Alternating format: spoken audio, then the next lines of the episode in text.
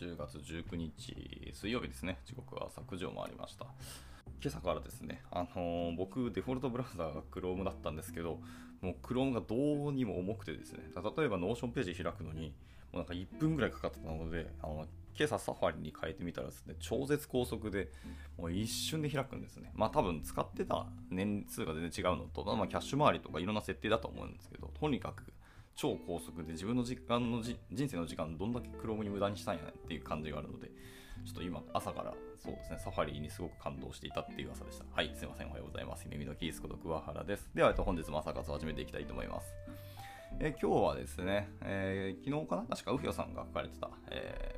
ー、前に書かれた記事ですね、えー、最速攻略リアクトのユーズ RFC というところですね、をちょっと、えー、読んでいこうかなと思っています。まあ、一応名前だけは確かに聞いてたんですけど、僕が気にしている RFC っていうか、まあ、 React の次のリリースって僕あの、 React Server Components の方ばっかりが僕はちょっと注目してたので、まあ、その辺どうなるのかなっていうあと、 Layout RFC ですね。 React とか Next も多分その辺カバのカバーするって言ってたんですけど、 Layout RFC とサーバーサイえ React Server Components の方が僕はちょっと気になってたんで、そうユーザー RFC ちょっと全然追ってなかったんですけど、まあ、せっかくこう、 uhyo さんが記事書いてくださったので、せあの読んでいこうかなと思っております。というところで、では、早速入っていきたいと思います。えっ、ー、と、おはようございます。大地さんと、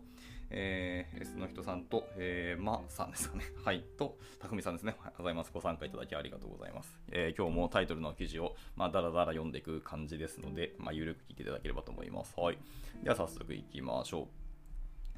えー、皆さんこんにちは。最近の React 界隈で話題になっているのは次の RFC ですというところで、まあ、あの、 First class support for promise and async await by、えー、 acdlite っていうんですかね、これは ACD ライトかな、のプルリクエストですね。っていうのが出てますと。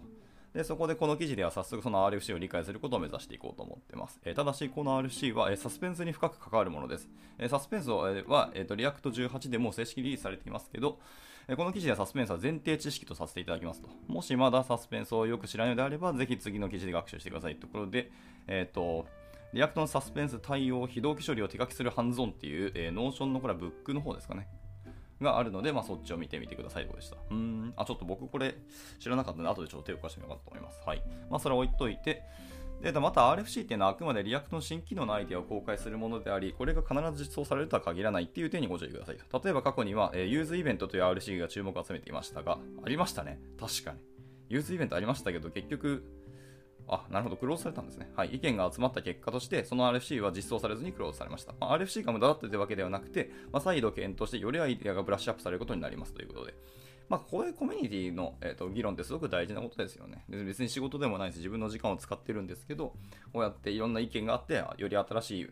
アイデアとしてブラッシュアップされるっていうのは本当にいい話なので。はい。なので、クローズしたこと自体は別に無駄だとは思ってないですね。はい。というわけでいきましょう。えー、新しいユーズ API です。えこの RFC に、えー、おいては大きく分けて2つの、え、特徴がありますと。1つはその Server Components に関係するもので、もう1つはどんな components も使えるものだそうです。え現在の状況だと後者の方に興味がある人が多いのではないでしょうかと。ということで今回はそちらを中心に説明しますと。僕は前者の方に興味があります。実際にあの開発現場の方は多分後者の方ですよね。どんな、えコンポーネントでも使えるようになるというのが多分大きいと思いますけど。はいえーと、この RFC ではその新しい use という関数が、え実装されます。えー、RC の説明では、これは特殊なフックであるというふうにまあ一応されていますと。使い方は次のようになりますと。で、RFC から引用した、まあ、ソースコードが出てきてて、えー、これを音読するのはちょっとあれなんですけど、まあ、一応なんか適当な function Note っていう関数があって、まあ、引数になんかいくつか受け取りますと。で、えっ、ー、と、 const note イコールで use っていう関数を実行して、まあ、 fetchNote の何か適当なやつを実行すると。で、その結果が返ってくる感じですね。で、それをまた、えー、いつも通り、えー、JSX であのレンダリングをしてっていう感じですね。だ本当にあの他の use なんちゃら系と使い方はほぼほぼ一緒って感じですね。はい。で、その中のその fetchNote っていう、えー、フェッチャーメソッドとか、まあ、 fetchNoteAuthor みたいな返り値であることが察せられるように、まあ、 use に渡されるのは基本的には Promise ですよねってことですね。はい、でコードを見ると、えー、 use に Promise を渡すとその中身を取得できています。まあ、おおよそ use のシグネチャーは次のようであると考えられます。えー、シグネチャーは、えー、 const use コロンの、えー、ジェネリクス T で、えー、 promise コロンの Promise T で、えー、返ってくると。で、レスポンスも t になりますよねっていうことです。はい。まあ、これちょっと TypeScript の型定義なので、ちょっと音読だと分かりづらいので、まあ、皆さんも見てみてください。まあ、つまり、 await のように Promise から中身を取り出すのが、まあ、 use の役目ということですね、ということでした。うん、うん、うん。まあ、そうですね。で、 use に渡された Promise が未解決だった場合の挙動は、まあ、従来と同じです。まあ、つまりその場合は、 use の返り値を、えー、用意できないため、えコンポーネントのサスペンドが発生して、その関数の実行は中断され、 Promise が解決してから再試行されますと。ああ、はいはい、なるほどですね。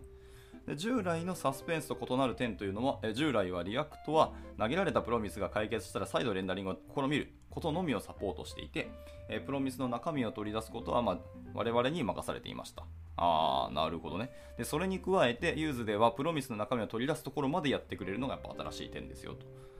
はあね。で、従来は React のサスペンス機構を生で使うのが難しく、何らかのライブラリを経由して使うのが主流でした。はい。で、 use の登場により、えー、簡単なケースからライブラリを使わずに Promise を取り扱えるようになりますということでした。そうね。なるほど、なるほど。まあ、 Promise は、とかく職人芸になりがちな感は正直あるので、これは嬉しいかもしれない。はい。で、えっと、特殊なフックっていうのが次のセクションですね。えー、RFC では use っていうのはフックの一種であるとされています。しかし、 use は従来のフックと違うところがあります。それは、えー、条件分岐内でも使用して良いということです。上の、ね、例でも、えー、if 文の中で use が使われているのが見て取れますと。はい。で、 React におけるフックのルールは次の2つに大別されました。えー、関数コンポーネントの中、まあ、および関数コンポーネント内から呼び出される、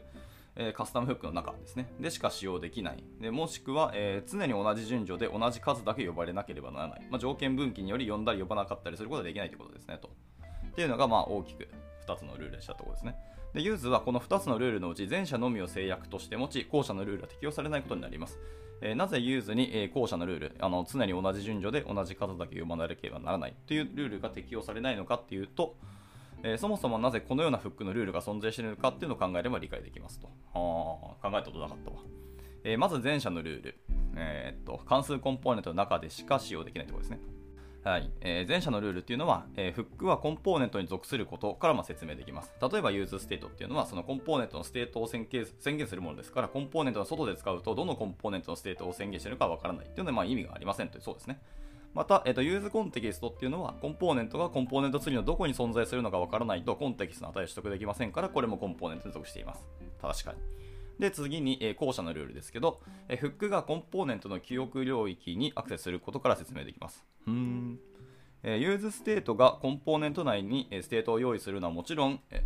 えー、 useRef や useMemo などもコンポーネント内の、えー、記憶領域を利用しています。え他にも useEffect もクリーンアップ関数がコンポーネント内の記憶領域に保存されていると考えられます。はい。で、クラスコンポーネント自体にディスとして自由にアクセスできた記憶領域が、えー、関数コンポーネントではフックの裏に隠されていると考えると分かりやすいでしょうと。ああね、なるほどでした。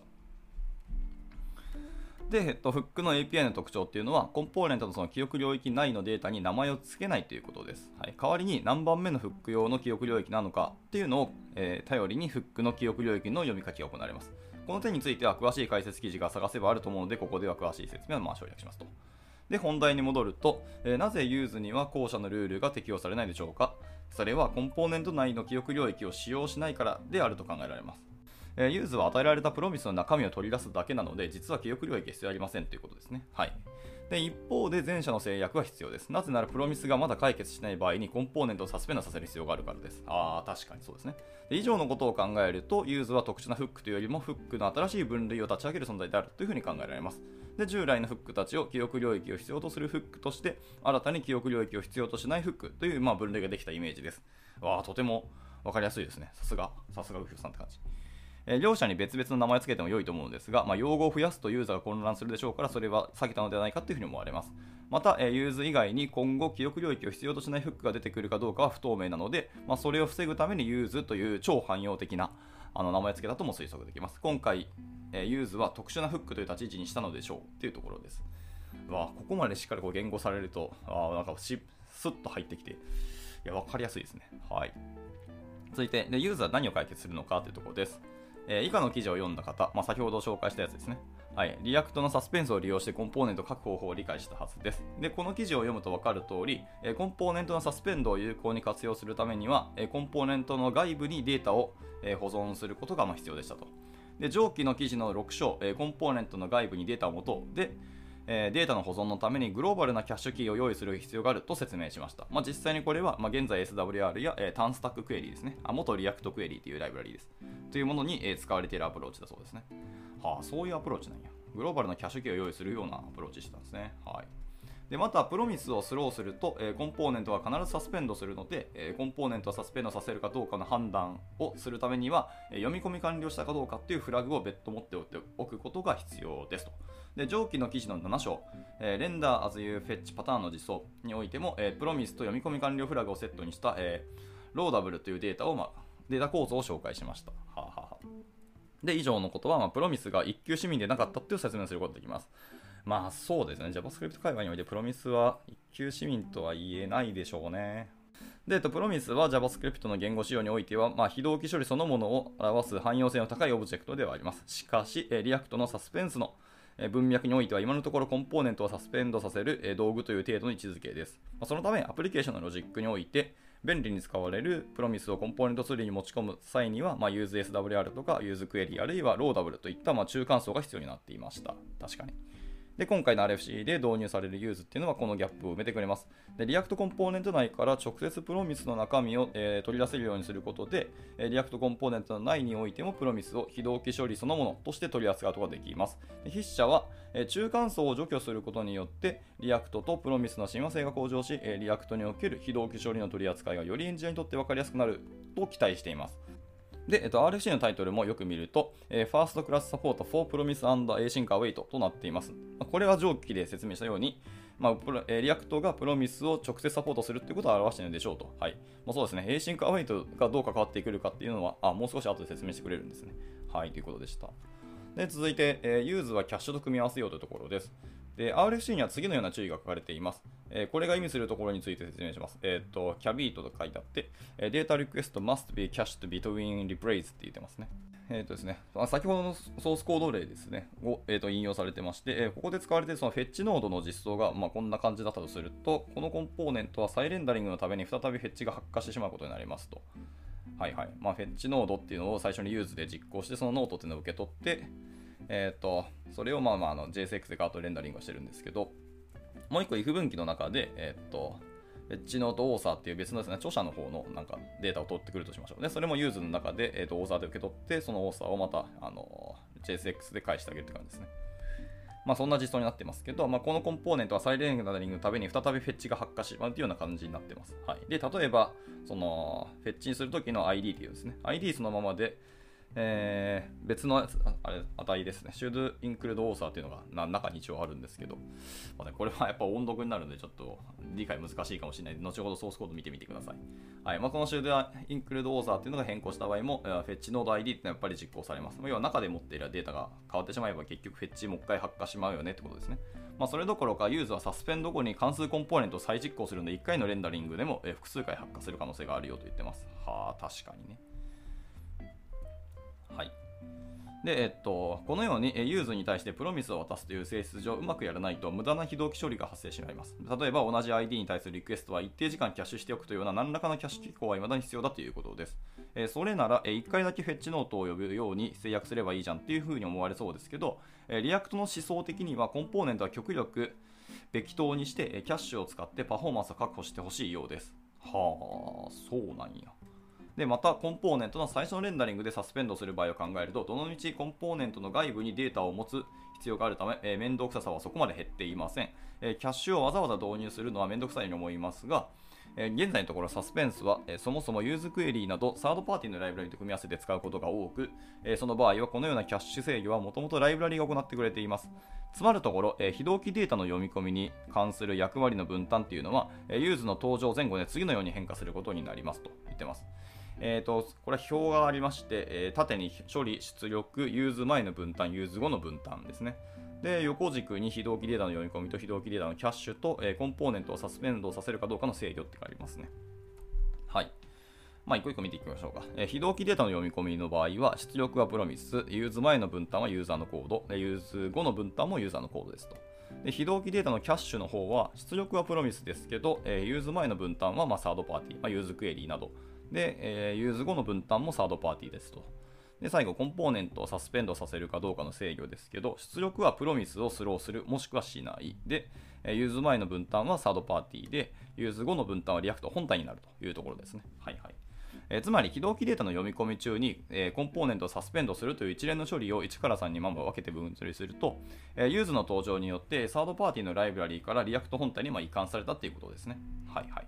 そうなると、UseSWR や useQuery を使用する顕著な理由として残るのはキャッシュの制御をしてくれる点というだけになりますねと。確かにそうですね。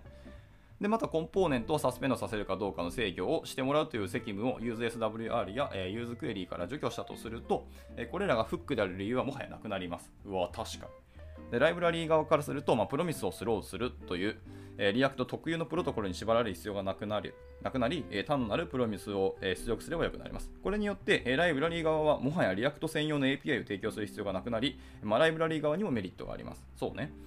でこのようにライブラリーと、えー、 React 本体の間のインターフェースが、えー、単なるプロミスになったっていうのも目覚ましい進化だと言えます。これもプロミスの一級市民化の一環ですと。はい。でさらに言えば、え、実は RFC では、 use と相性の良いキャッシュ API の RFC も出ているということが予告されています。つまり上の表の2も、えー、 React 本体に移管される可能性があります。2というのは非同期データのキャッシュのことですね。ここも、えー React 本体に移管される可能性があるというふうに言ってますね。はあ、でそうなると、非同期データのフェッチングのライブラリは不要になるか、あるいはキャッシュ戦略を、えー、提供する薄いライブラリとして残るという未来が予想できます。えー、その方向性にベットして React アプリケーションを設計するのも悪くない選択でしょうと。あこれは面白いご意見ですね。まあ、その use のこの RFC が本当に実装されるかどうかっていうので、一応あの戦略的にどうするかは意思決定したいと思いますけど、確かにありっちゃありですね。来る可能性があるんだったら、先にそういう構成にしておくのは全然ありだと思いますね。いや、面白いな。UseSWR とかを使わなくてよくなる未来が来るとは思ってなかったんで、ちょっと驚きですね。はい。で、続いて、 use のための React コアの変化っていうところですね。えー、この記事意外と長いんで、この朝活中に終わらない可能性がちょっとありますけど、えー、と頑張ります。で use は、えー、ただ新しい API が、えー、実装されるというわけではだけではなくて、それに対応するために React のコアにも変化が加えられます。えー、 use の RFC では、 React がプロミスの中身の読み取りを担当するということを思い出してください。でつまり、えー、キャッシュの機構が入ったとしても、非同期処理の結果はプロミスで良いということになります。すでにキャッシュされていた場合は、すでに解決されたプロミスが返,、えー、返されますと。はい。でこのようにキャッシュの有無にかかわらず、プロミスが結果となるというのはインターフェースの簡潔化にま有効であり、え JavaScript において Async 関数が常にプロミスを返すという事情にも適合し、ま JavaScript フレンドリーですねと。それもそうですね。えところが一つ問題があります。えそれは JavaScript においてはプロミスから同期的に値を生み出す方法が存在しないということ、確かにそうですね。で、すでに解決済みのプロミスだとしても必ず非同期処理で生み出す必要があります。その通り。で、上の例えば上の出て一つ例が出てまして、えー、コンストプロミスイコールプロミスドットリゾルブでなんかチュっていう文字列が返ってくると。で、プロミスドット全でまあバリューを受け取ってコンソールログでバリューを、まあ、とりあえず出力すると。で、それを終わった後のコンソールログでピカっていうのを出してみると。はい。なるほどですね。でいう感じの処理がもう書いてあった場合、え上の例ではピカと中の順に、えー、出力順序順番に出力されます。それはそうですね。プロミスの処理よりも先に、えー、同期的な処理の、えー、コンソールログピカが先に出力されますと。そうね。で、このように、まあ、すでに解決済みのプロミスだとしても、同期的な処理の方が読み出しより先にまあ処理されてしまうよねって話です。それはそうですね。で一方で、 React のレンダリングは同期処理です。これは関数コンポーネントが、まあ、 async 関数ではなく普通の関数であることからわかります。そうね。でこれが意味するところは、えたとえ解決済みのプロミスだとしても、え React コンポーネントレンダリング中に、えプロミスの中身を取得することは不可能だということです。で従来の React ではこれに対して読み込み完了しているならば、えプロミスをスローしないという形で対処していましたが、これはプロミスの読み込み完了状態をプロミスとは別に持っている必要があるので、えプロミスが一級市民とは言えませんでした。はい。で、ここから、えーと、 use の魔法というところに入ります。えー、前の例を思い返すと、えー、同期的に実行されるコンポーネントの中で use を使うと、えー、プロミスの中身が同期的に読み出せるという API になっていました。で普通に考えるとこれは不可能なのでこれ、この魔法のような挙動を実現するために React が裏で何かやってくれているということになりますと。でもちろん use も、えサスペンスを、えベースベースとしているので、プロミスが読み込み中だったときは、えコンポーネントをサスペンドされます。で、そのプロミスをスローしたときと同等の挙動になりますよということですね。で、その場合、プロミスが解決したときは再度レンダリングが行われます。で、ここで問題となるのは、リクエストがすでにキャッシュされた場合において、 use に渡されるのは、すぐに解決されるプロミスであるということです。うん。つまり、 React は use に渡されたプロミスがすぐに解決されるかどうかっていうのを判別して、サスペンドするかどうかを判断する必要があります。そうね。でこの判断機構が、 use に伴って React コアに新たに実装される機能であると考えられます。でそしてこれがどのように行われるかについては実は RFC をよく読むと書いてありますと。ちょっと英文長いのではしょります、えー、つまりプロミスがすぐに解決されるということをレンダリング後に、えー、マイクロタスク Q が全部消化されるまでに解決されるとして定義しこの場合はコンポーネントのレンダリングが成功したと判断しサスペンドを省略します。えー、ただし、プロミスの中身が判別判明してから、コンポーネントの再レンダリングをするという機構は依然として必要となるので、1回のレンダリングで関数コンポーネントが複数回呼び出されるのは従来と変わりません。それもそう思ってました。えー、で、え従来のサスペンドにおけるレンダリング、サスペンド発生完了したら再レンダリングというフローは変わらないまま、これが一瞬で終了したらサスペンド扱いにならず、レンダリング成功とみなされるようになると理解しましょう。これによって、ま、従来は完全に同期的だったレンダリングという処理が、え、マイクロタスクレベルの遅延であれば待ってくれるという意味で、え、非同期的な処理になったと考えることができます。この点が今回の RC の本質的なポイントでしょうと。割となんか大きい進化だな、こうやって聞くと。はい。で、じゃあ use の裏側と記憶領域の話ですね。はいえー、この記事の前半で、 use はコンポーネント内の記憶領域を必要としないので、条件分岐の中で呼び出すことができるとあ説明しましたで。しかし、 use が記憶領域を全く使用しないというわけではありません。 use に渡されたプロミスの結果は、えー、どこかに保存されており、え再レンダリング時は、 use はそちらの記憶領域から結果を読み込んで返すことによって、え use にプロミスを渡すと、その中身が取り出されるという挙動を実現しています。はい、でそうなると、えー、結局記憶領域が必要になりますねと。そうね。しかしここで使われる記憶領域は、えー、コンポーネント単位ではなくレンダリング単位です。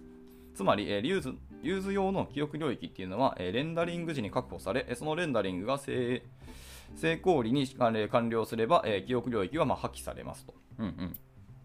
そして、えっと、 use も、え、普通のフックと同様に、え、何番目の呼び出しかに、え、依存しても記憶領域からデータを読み出します。まあ、それにもかかわらず、え、 use を条件分岐の中で使用できるのは、え、レンダリングの最中に条件分岐の結果が変わることはないという仮定を設けているからです。レンダリングの最中に分岐の結果が変わらあ、そうそうそうね。それは確かにそうかもしれない。はいはい。で、 React コンポーネントはもともと純粋性、まあ、 props や state が同じならば同じ結果になるっていうことが必要とされています。あ、これは確かにそうね。でこの性質から props や state が同じならコンポーネント内の計算も同じようになる行われるはずで、if 分の分岐が前回と異なる方向に進む進むことはないだろうから分岐の中で use を使われても大丈夫だということです。で1個だけここに注意書きがあって、え関数の結果だけでなくて実行過程にまで制約がかかるという点が、ま、やや特殊で、え純粋性の定義によっては納得できないかもしれません。まあ、副作用がないという意味での純粋性であれば多分実行過程も同じになりそうですというのは一応補足にしてました。で、えっと、だいぶ前に出てきた例を、えっと、もう一回再掲されてまして、if 文の中を通るかどうかっていうのは、えー、 props のみに依存しているので、まあ、 props が変わらなければ、 use の実行回数や、えー、順序も変わらないはずです。まあ、この仮定によって条件分岐の中で、まあ、 use を使っても問題ないのですというふうに言っています。まあ、逆に言えば、純粋性を崩す形で条件分岐の中で use を使うのはやはり不可能だと言ってます。はあはあはあ、次、えー、例えば次のようにすると動かないはずですと。で、えー、次のようにっていうのが、えー、if の、えー、 Math.random で、えーと、if 分岐をする場合ですね。その中で use 使うのはやはりダメでしょうと言ってます。で、冪等性が保たれないような場合は無理ですよってことですね。if 文の中は。はい。で、非純粋な、えー、 React コンポーネントを書く人は今、今時いないとは思いますが、まあ確かにね。えこのように React の新しい API がどんどん純粋性の上に乗っかっていきます。え純粋なコンポーネントを書く習慣を大事にしましょうと。あー、この一言本当ありがたいなと思いますね。でちなみにコンポーネント単位の記憶領域はコンポーネントが初回レンダリング時に、え suspend してしまった場合は破棄されます。これにより、え use のような機能を現在の React の機能を使って再現するのが難しくなっています。へー。だから use じゃ実行されると割と破壊的な感じがするのでちゃんと作り直さなきゃいけない可能性があるのか。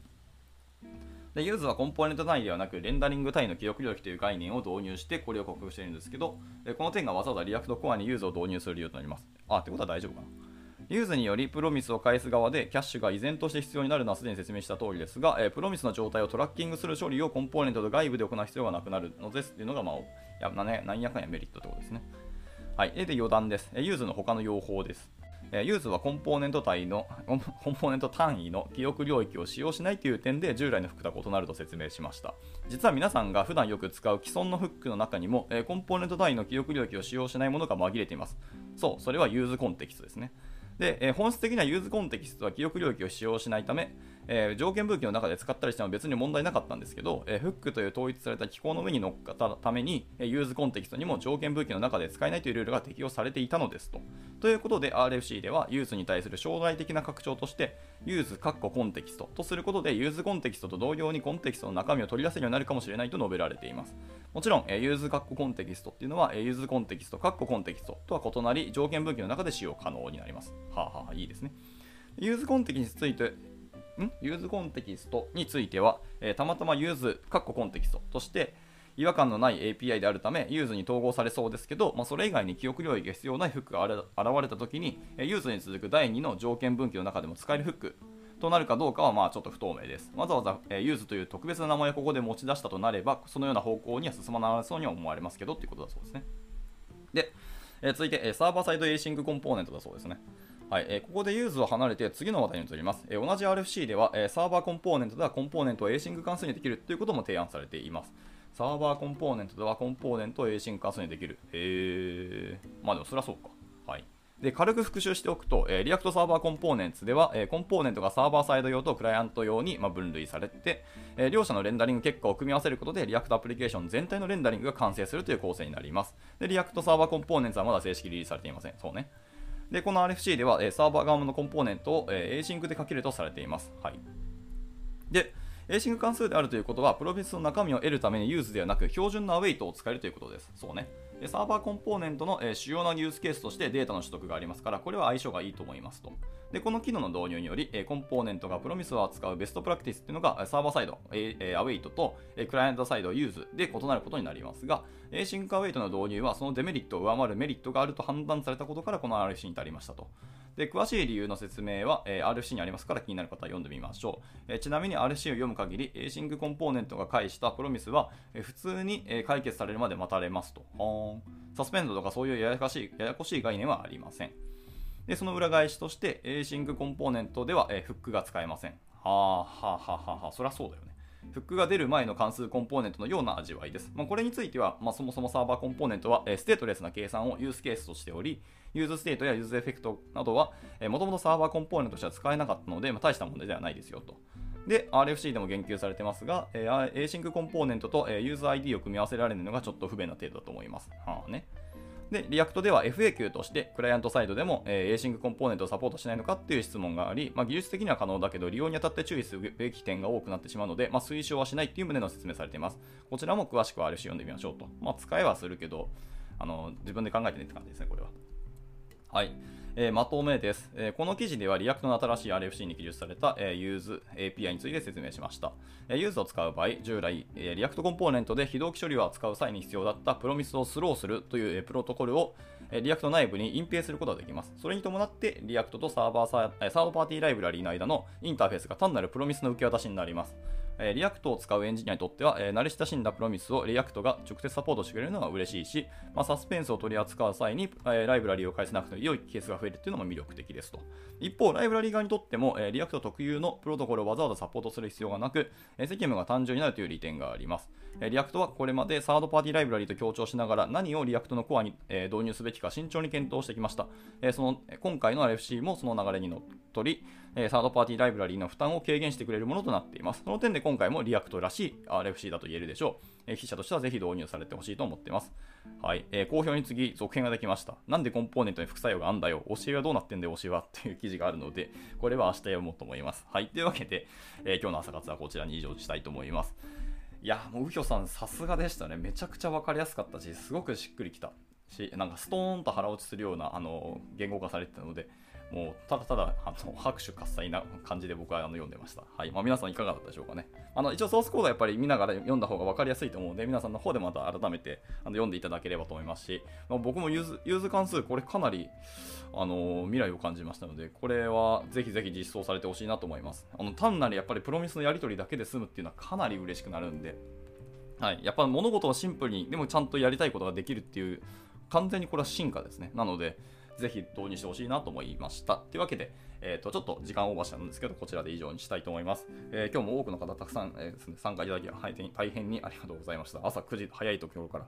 本当に嬉しく思います。では、えーと、今日中日ですね、えー、今日も一日頑張っていけたらなと思います。では終了します。お疲れ様でした。And now, a short commercial break. 現在、エンジニアの採用にお困りではありませんか？候補者とのマッチ率を高めたい、辞退率を下げたいという課題がある場合、ポッドキャストの活用がおすすめです。音声だからこそ伝えられる深い情報で、候補者の興味関心を高めることができます。株式会社ピトパでは、企業の採用広報に役立つ、ポッドキャスト作りをサポートしています。気になる方は、カタカナでピトパと検索し、X またはホームページのお問い合わせより、ぜひご連絡ください。